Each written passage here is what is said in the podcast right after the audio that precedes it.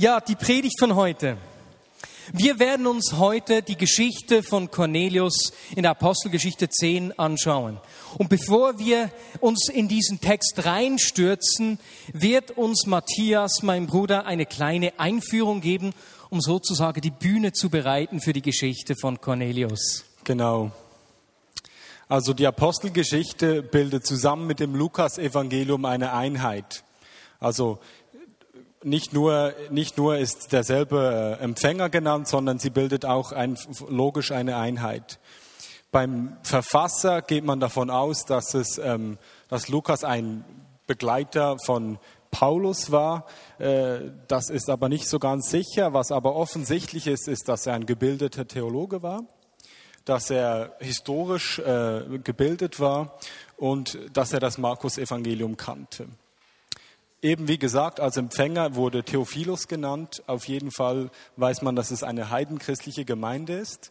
Und das ist für uns insofern interessant, weil das Thema, das wir heute behandeln, äh, auch in diesem, es sich auch in diesem Themenfeld bewegt. Ja, wieso diese kurze Einführung? Ähm, die Texte der Bibel, die sind immer mit einem bestimmten Motiv zu, in einer bestimmten Zeit und an bestimmte Empfänger geschrieben. Und wenn wir jetzt diese Fragen uns anschauen, also wann, wo, wer, das kann uns helfen, dass wir die Essenz dessen, was die Bibel uns heute sagen will, dass wir das besser, greifbar, besser greifen können. In dieser Apostelgeschichte im Kapitel 10 finden wir den Bericht von Cornelius. Diese Geschichte ist die längste zusammenhängende Geschichte in der Apostelgeschichte und erstreckt sich über eineinhalb Kapitel. Und das zeigt uns, dass sie für den Autoren von großer Bedeutung war. Die Geschichte beschreibt ein einschneidendes Erlebnis von Petrus, das auch für uns zu einem Wendepunkt in der Geschichte geworden ist. Und da hat es einige Punkte, die echt zu mir gesprochen haben. Und bevor wir zu denen kommen, Matthias, würdest du uns bitte die Verse 1 bis 8 aus Apostelgeschichte 10 vorlesen? Genau. In Caesarea lebte ein römischer Offizier namens Cornelius, ein Hauptmann, der zum sogenannten italienischen Regiment gehörte. Cornelius war ein frommer Mann, der mit allen, die in seinem Haus lebten, an den Gott Israels glaubte. Er gab großzügig Spenden für die Bedürftigen in der jüdischen Bevölkerung und betete treu und regelmäßig. Eines Tages, gegen drei Uhr nachmittags, hatte Cornelius eine Vision. Klar und deutlich sah er, wie ein Engel Gottes zu ihm ins Zimmer trat. Cornelius, hörte er ihn sagen. Erschrocken starrte Cornelius den Engel an. Was ist, Herr? fragte er. Der Engel erwiderte, Gott hat deine Gebete erhört und hat gesehen, wie viel Gutes du den Armen tust. Darum schicke jetzt einige Männer nach Joppe zu einem gewissen Simon mit dem Beinamen Petrus und bitte ihn, zu dir zu kommen. Er ist bei einem Gerber zu Gast, der ebenfalls Simon heißt und dessen Haus direkt am Meer liegt. Die Geschichte von Cornelius beginnt damit, dass er selbst die eine Hauptperson vorgestellt wird. Wer ist dieser Cornelius? Auf der einen Seite lesen wir zuerst, dass er ein römischer Centurio ist. Ein Hauptmann in der stärksten und gefürchtetsten Armee dieser Zeit. Und wir wissen aus der Bibel und aus Quellen dieser Zeit, dass es normal war, dass Soldaten das Volk ausgenommen, äh, misshandelt und beraubt haben, erpresst haben, um ihren Sold aufzubessern. Das lesen wir auch, als sich Johannes der Täufer in Lukas 3, 14 eben an die Menschen hält, die zu ihm kommen, um getauft zu werden. Und Cornelius war ein Hauptmann in dieser feindlichen Armee, ein Hauptmann der Besatzungsmacht, die man eigentlich aus diesem Land raushaben wollte. Einer vom Team der Unterdrücker, ein Heide. Er war unrein. Und wir lesen im Vers 28, wie Petrus beschreibt, dass es ihm untersagt ist, näheren Kontakt zu ihm zu haben, geschweige denn ihn zu besuchen, wie er es dann macht. Also Petrus hätte allen Grund gehabt, diesen Cornelius irgendwie zu labeln, Vorurteile zu haben. Aber dann wird uns Cornelius von einer anderen Seite auch noch vorgestellt. Wir lesen, dass er ein frommer und gerechter Mann ist, der an den Gott Israels glaubt und beim ganzen jüdischen Volk in hohem Ansehen steht. Da wird ein ganz anderes Bild gemalt. Er ist großzügig und kümmert sich um die Armen. Dazu heißt es von ihm, dass er treu und regelmäßig betet. Und interessanterweise erscheint ihm ja der Engel um drei Uhr. Das heißt, in der Zeit, in der sich die Juden normalerweise im Tempel zum Gebet getroffen haben. Das heißt, es ist wahrscheinlich, dass sich Cornelius an die jüdische Gemeinde gehalten hat und seine Zeiten des Gebets an die der jüdischen Gemeinde angepasst hat. Was für ein Mann. Ne? Großzügig, betet viel und regelmäßig, gottesfürchtig. Dieser Mann ist ein richtiges Vorbild. Das ist doch einfach ein unglaublicher Mann. Der beeindruckt mich. Und, und wenn ich mich mit diesem Cornelius zu vergleichen versuche, ist es sehr wahrscheinlich, dass ich den kürzeren ziehe. Ne? Was soll ich dem schon sagen? Ich meine, der lebt so gut. Kennst du auch solche Menschen, die dich einfach beeindrucken? Aber die Geschichte von Cornelius ist nicht einfach so ein Bild postmoderner Toleranz, in der es darum geht, ein guter Mensch zu sein. Cornelius selbst weiß, da gibt es noch mehr. Er hat gewusst, dass ihm etwas fehlt und hat sich deswegen danach ausgestreckt und gebetet. Aber nicht nur er selbst wusste das, auch Gott hat sich nicht mit einem guten Cornelius, mit einem guten Menschen in dem Sinne zufrieden gegeben. Sonst hätte er ihn einfach als gottesfürchtigen, großzügigen Menschen stehen lassen. Gott wollte mehr für Cornelius. Und deswegen schickt er ihm einen Engel. Was sagt dieser Engel? Cornelius. Logisch ist der erschreckt, ne, erschrocken zuerst. Aber das Unglaubliche ist, der kennt meinen Namen. Dieser Gott, der mir hier antwortet, der mir einen Engel schickt, der kennt mich persönlich. Gott kennt die Menschen um uns herum persönlich und er begegnet ihnen. Und was für Caro und mich, meine Frau und mich erstaunlich war, als wir vor drei Jahren in Berlin waren auf einem Sommereinsatz, ist, dass wir in der ersten Woche, als wir da waren, vier, fünf Menschen begegnet sind, die uns erzählt haben, dass sie eine Begegnung mit Jesus gehabt hätten. Und wir müssen uns vorstellen, das war in Ostberlin, die sind also in einer kommunistischen Kultur aufgewachsen, gänzlich ohne christliche Bildung whatsoever, ohne irgendwelches Verständnis für christliche Geschichte oder so. Vier, fünf Leute haben uns in einer Woche erzählt, dass sie Begegnungen mit Jesus gehabt hätten. Ist das nicht unglaublich? Und dann kurz vor Weihnachten habe ich mit einer Kollegin gesprochen, ähm, die trinkt gerne, ne, die kifft gerne, die, die liebt das Leben und wir waren so im Gespräch. Ich habe ja auch so von Gottes Begegnungen erzählt und hat sie mir gesagt, dass sie als Jugendliche auch so eine Begegnung mit einem Engel gehabt hätte. Hier in Bern. Ist es nicht unglaublich? Gott begegnet Menschen. Und manchmal nicht so jetzt in dieser Art, wie ich in diesen Geschichten, wie ich sie gerade erzählt habe. Manchmal begegnet er ihnen durch dich und durch mich, wenn wir für sie beten, wie wir in den God Stories gehört haben. Dass jemand geheilt wird, dass jemand zur rechten Zeit kommt und für jemanden betet. Gott liebt die Menschen und will ihnen begegnen. Und so war es für Gott nicht gut genug, dass Cornelius einfach ein guter Mensch war. Nicht, weil es für Gott nie genug, gut genug ist und einfach äh, nicht reichen kann, sondern weil er ihm alles geben will, was er hat, weil er so großzügig ist. Und so sagt er zu Cornelius in der Geschichte hier, geh zu Petrus. Du findest ihn in Joppe. Und auch das ist mal komisch. Gott, wenn du schon einen Engel schickst, der zu Cornelius spricht, der könnte ihm doch gleich sagen, wer Jesus ist und was, das, was es mit der ganzen Geschichte auf sich hat. Aber nein, er sagt, er schickt ihm einen Engel und der Engel sagt ihm, geh zu Petrus. Ist doch unglaublich umständlich. Ist doch kompliziert. Und wir werden am Ende sehen, was es damit auf sich hat. Aber das Spannende, das eine Spannende daran ist, dass Gott nicht direkt sich nicht alles offenbart und erklärt, sondern ihn zu Petrus schickt, also Petrus braucht. Gott braucht uns Menschen, um sich zu erklären. Natürlich hätte er das durch den Engel machen können, Aber er hat ganz gezielt, wie wir am Schluss sehen werden, den Petrus geschickt, um zu erklären, wer er ist. Und genauso ist es bei uns auch. Er will uns brauchen. Er will dich brauchen. Und bei Petrus sehen wir ja, dass es zuerst gar nicht wirklich verstanden hat. Das hören wir gleich von Matthias. Das ist bei uns manchmal auch so. Da sind wir etwas lange, stehen wir auf der langen Leitung. Gott braucht eine Weile, um uns zu überzeugen, dass er uns brauchen will, um sich Menschen zu zeigen und wie dann in der Geschichte hier sie mit dem Heiligen Geist zu erfüllen. Petrus, Gott wollte Cornelius mehr geben und Cornelius hat sich danach ausgestreckt. Und was da geschieht, lesen wir in den Versen 34 bis 43.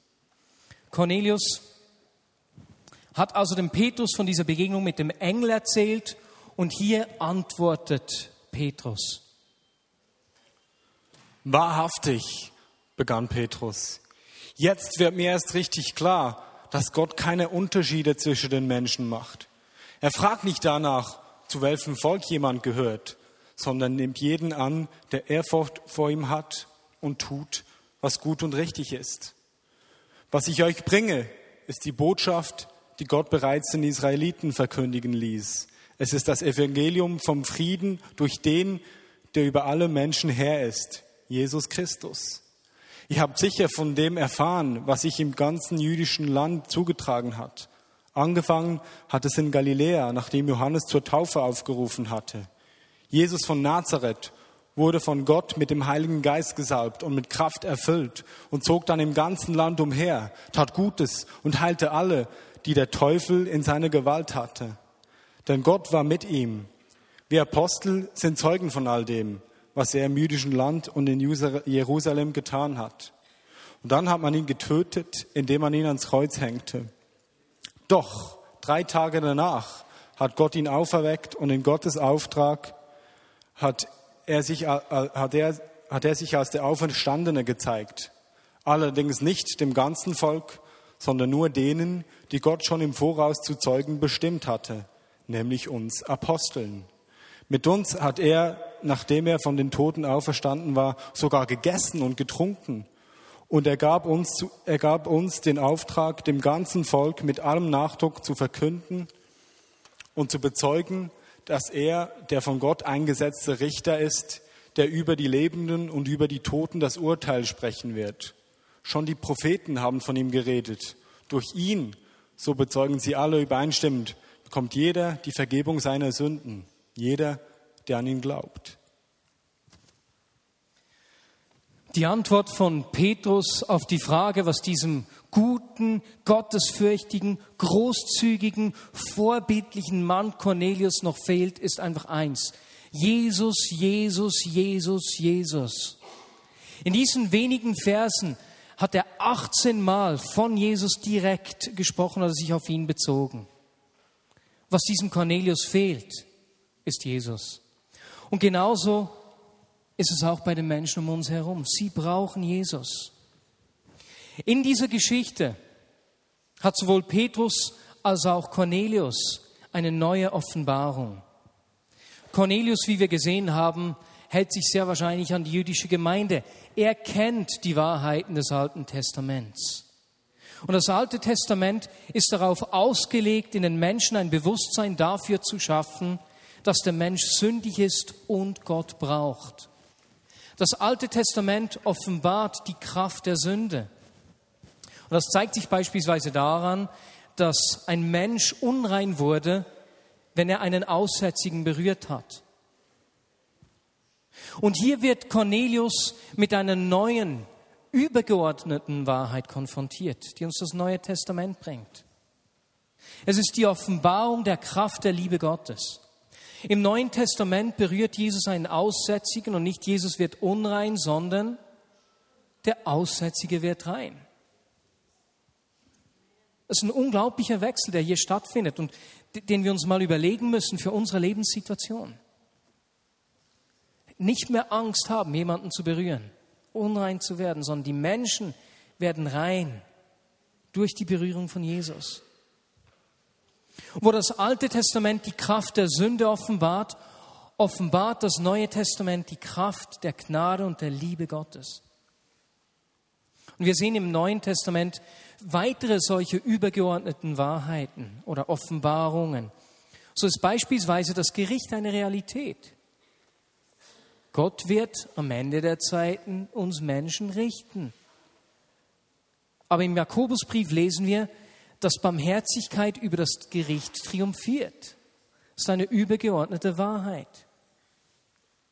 Sünde ist kraftvoll. Und wir sehen das in der Geschichte, entwickelt eine unglaubliche Kraft über Menschen. Aber im 1. Petrus 4.8 lesen wir, dass Liebe eine Vielzahl von Sünden zudeckt. Eine übergeordnete Wahrheit. Und es ist wichtig, dass wir das verstehen und aus diesen übergeordneten Wahrheiten leben, in diesen verankert sind. Denn eine neue übergeordnete Offenbarung hebt nicht die vorhergehende auf. Jesus ist ja nicht gekommen und hat gesagt, das Gesetz äh, würde er aufheben. Nein, Jesus hat das Gesetz erfüllt. Es ist beinahe wie eine neue Schicht auf diesem Bild der Zwiebel, die wir vorne sehen. Denn ohne eine Offenbarung der Kraft der Sünde macht Gnade schon gar keinen Sinn.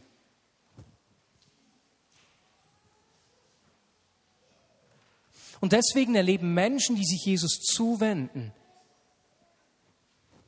eine Überführung von ihrer Schuld. Und diese Schulderkenntnis ist Teil der Hinwendung zu Jesus. Notwendig und wichtig. Aber es bleibt nicht dort stehen. Denn so wie im Alten Testament bei den Opfern die Schuld vom Menschen auf das Tier übergegangen ist, das geopfert worden ist, so ist unsere Schuld stellvertretend auf Jesus übergegangen, der als Opferlamm für uns gestorben ist. Meine Sünde ist auf ihn. Und wie Benne das sagt, wer hat Jesus gekreuzigt? Waren es die Römer? Waren es die Juden? Nein, es waren du und ich. Denn meine Sünde ist auf ihn übergegangen. Und es ist nicht nur so, dass wir dadurch rein werden, sondern heilig. Es öffnet uns den Zugang zu Gott. Wir gehören zu ihm. Wir haben Zugang und Anteil an seiner Herrlichkeit. Und genau das geschieht hier in der Geschichte von Cornelius. Der, der Petrus predigt und während er noch predigt, kommt der Heilige Geist auf alle Anwesenden. Sie erleben die übernatürliche Kraft Gottes.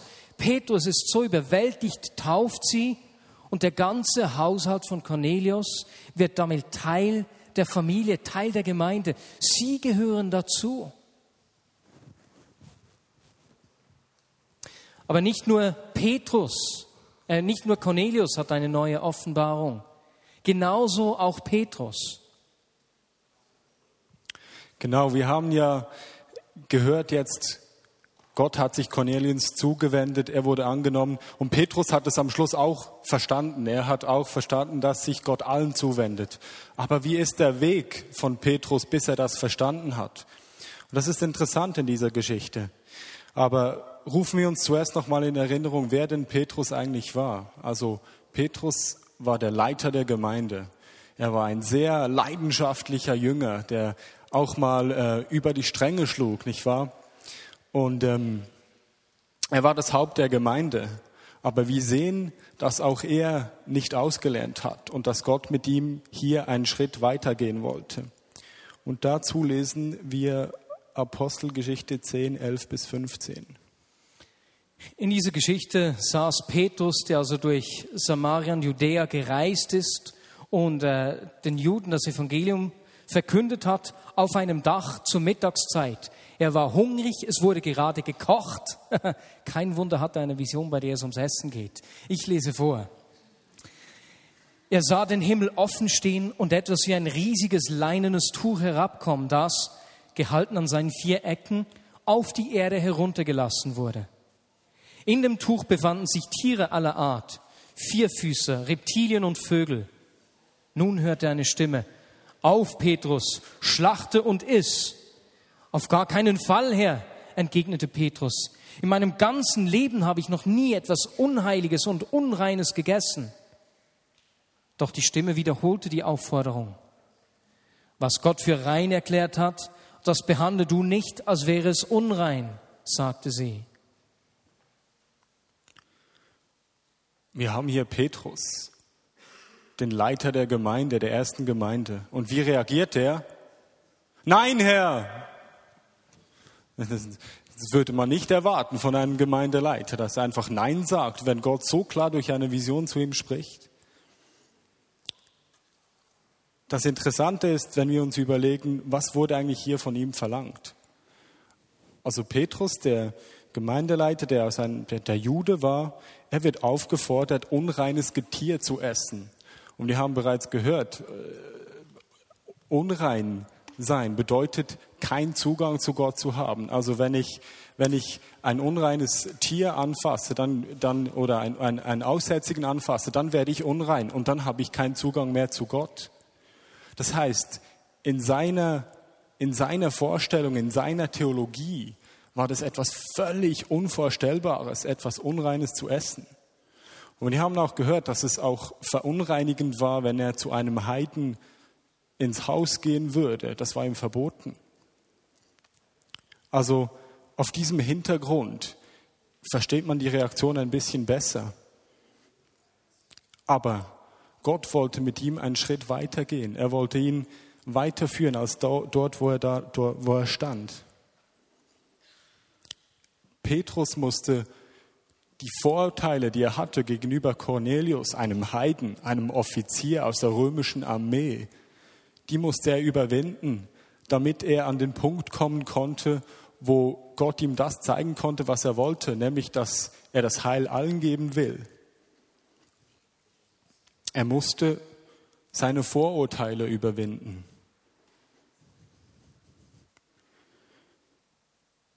Und ich finde das noch sehr spannend. Gott benutzt ihn da und er bringt ihn in eine Situation, die für ihn unvorstellbar war. Wie ist das denn für uns manchmal? Ich habe mich gefragt, wenn Gott mich weiternehmen will, einen Schritt, ist es möglich, dass er mich auch manchmal so herausfordert, dass ich selber Vorstellungen und Vorurteile, die ich habe gegenüber anderen, gegenüber anderen Menschen, äh, dass, dass ich mit denen aufräumen muss. Ein Beispiel aus, aus meiner Nachbarschaft. Wir haben einen Nachbar, der ist im Rollstuhl, der hat einen Hund. Der fährt immer spazieren mit dem Hund. Wie oft habe ich schon die Stimme gehört, geh doch zu dem hin und bete für ihn. Also ich wohne schon lange in der Straße, ich kenne den sehr gut und ich sage dann immer, nee, der hat sich wahrscheinlich schon daran gewöhnt, der, der, der hat sich damit abgefunden, der ist immer so glücklich mit seiner Familie am Spazieren. Ich lege da, ich habe da ein Vorurteil und vielleicht könnte es sein, dass Gott mich dort herausfordert, diese Vor, dieses Vorurteil zu überwinden. Aber es gibt auch andere Beispiele. Was zum Beispiel, wenn Gott uns sagen würde, bete für Gaddafi. Was für Gaddafi? Das ist ein Mörder, der bringt sein Volk um, der soll in der Hölle schmoren.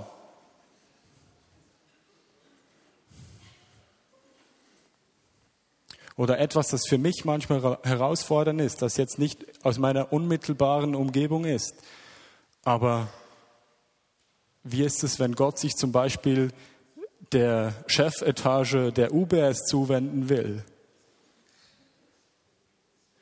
Wie gehe ich dort um? Wie spreche ich, wie spreche ich über die? Wie, wie, äh, wie denke ich über die? Will Gott mich dort herausfordern, damit etwas geschehen kann und damit ich ähm, weiterkommen kann? Ein anderes Beispiel. Wie würden wir reagieren, wenn eine Gruppe von Linksautonomer regelmäßig zu uns in den Gottesdienst kommen würde und immer zwischendurch äh, johlen würde und irgendwie was rufen würden. Nein, der schwarze Block. ja, das ist eine Frage. Aber wie würden wir zum Beispiel reagieren, wenn jetzt eine Gruppe von ähm, Neonazis kommen würde und beginnen würde, sich Jesus zuzuwenden. Da hätte ich echt mit Vorurteilen zu kämpfen, die anzunehmen, wie sie sind. Und ist es möglich, dass es Punkte gibt, wo Gott mich herausfordert, meine Vorurteile und meine Einstellungen zu überwinden, damit er einerseits Menschen berühren kann und andererseits mich weiterziehen kann. Ein weiterer Punkt in der Geschichte. Cornelius, damit er angenommen wurde und damit er der Heilige Geist empfing, ihm wurden keine Bedingungen, Bedingungen gestellt. Jetzt, wir wissen, dass in der, Erst, in der Christenheit, in der Urchristenheit war oft zum Beispiel die Diskussion, müssen sich Heiden beschneiden oder nicht. Da haben die lange diskutiert. Aber ihm wird hier offensichtlich keine Bedingung gestellt. Er wird einfach angenommen. Und ist es nicht auch oft so, dass wir manchmal herausgefordert sind, Bedingungen zu stellen an Menschen? Also ich investiere mich jetzt nicht, also damit ich mich in diese, in diesen, diese Person investiere, die muss zuerst aufhören mit Drogen, weil sonst bringt es ja eh nichts. Also wenn der die ganze Zeit Drogen konsumiert, dann investiere ich mich nicht in ihn. Und es ist ja klar, wir, wir wollen, dass Menschen eine Begegnung mit, mit Jesus haben, wie Cornelius, der ein guter Mann war, der aber diese Begegnung brauchte. Und wo gibt es Punkte, wo wir eben einerseits Vorurteile überwinden müssten und andererseits vielleicht überlegen sollten, wo wir falsche Bedingungen an Menschen stellen. Diese Geschichte zeigt uns, dass Jesus den Menschen begegnen will und alles in Bewegung setzt, um sich diesen Menschen zu zeigen.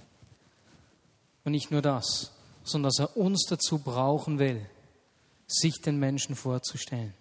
Und wenn wir unseren Auftrag ernst nehmen wollen, kommen wir nicht darum herum, mit unseren Vorurteilen aufzuräumen, sie aufzugeben und uns Menschen zuzuwenden. Und ich bin froh, leben wir in einer Gemeinde, in der wir Beziehungen zu Menschen leben, die keinen Bezug zu Jesus haben. Dass wir ne, uns nicht einfach in ein frommes Ghetto zurückziehen, auf eine Insel der Seligen, wo wir fromm und frömmer werden, sondern uns echt den Menschen zuwenden. Einen letzten Gedanken möchte ich machen, bevor wir beten, in diesem Gebiet auch noch. Und zwar geht es um diese Auflösung. Weswegen schickt Gott Cornelius einen Engel. Dieser Engel erklärt ihm nicht gleich alles, sondern der sagt ihm, geh zu Petrus. Bei Petrus braucht es auch noch eine Menge Überzeugungsarbeit. Da braucht es die Vision. Dann musste der Petrus äh, zu Cornelius gehen mit diesen, mit diesen Dienern, die geschickt waren. Also eine unglaublich komplizierte Sache eigentlich. Aber diese, dieser Punkt bringt zwei Konsequenzen. Erstens, wenn der Engel zu Cornelius gesprochen hätte, hätte Cornelius seine Offenbarung gehabt. So hat er seinen ganzen Haushalt gesammelt. Familien, Freunde und Diener, Sklaven, Angestellte. Und als Petrus kam, war die gesamte Meute versammelt. Und der Heilige Geist ist auf alle gefallen.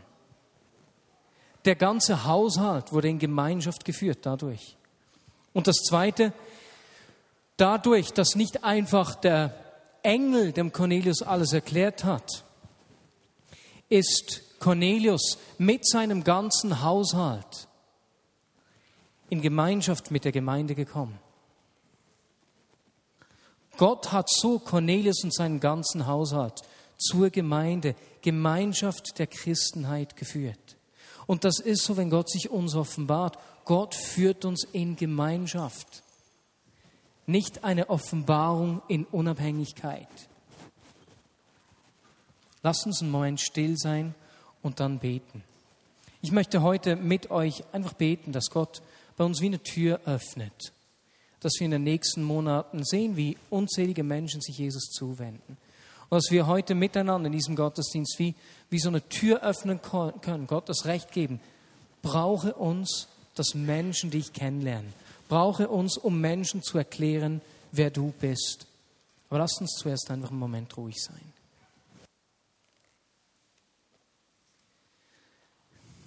Jesus, zuerst bitte ich dich jetzt eine Sache. Ich habe von diesen übergeordneten Wahrheiten gesprochen. Und da gibt es Christen, die eigentlich immer an diesem Ort leben mit diesem Gefühl der Unreinheit, dem Gefühl nicht zu reichen, indem sie eigentlich in der Wahrheit des Alten Testaments verankert sind. Und Jesus, ich bitte dich, dass du Menschen, die an diesem Ort stehen, die Kraft des Neuen Testaments, des neuen Bundes zeigst. Jesus, dass du sie die Kraft deiner Liebe erfahren lässt. Jesus, wir wollen in diesem neuen Bund, in dieser übergeordneten Wahrheit verankert sein. Und Jesus, dann gibt es aber auch Menschen, die, die ohne diese äh, Erkenntnis der Schuld leben, vielleicht sogar Dinge tun, von denen sie wissen, dass sie nicht okay sind und dadurch die Gnade in ihrem Leben eigentlich nur ganz klein ist, weil es sie eigentlich nicht braucht, weil Fehler klein gesprochen werden. Jesus, da bitte ich dich um eine Offenbarung der Kraft der Sünde. Dass du ihnen die Konsequenzen der Sünde vor Augen führst und dann deinem Bund. Amen.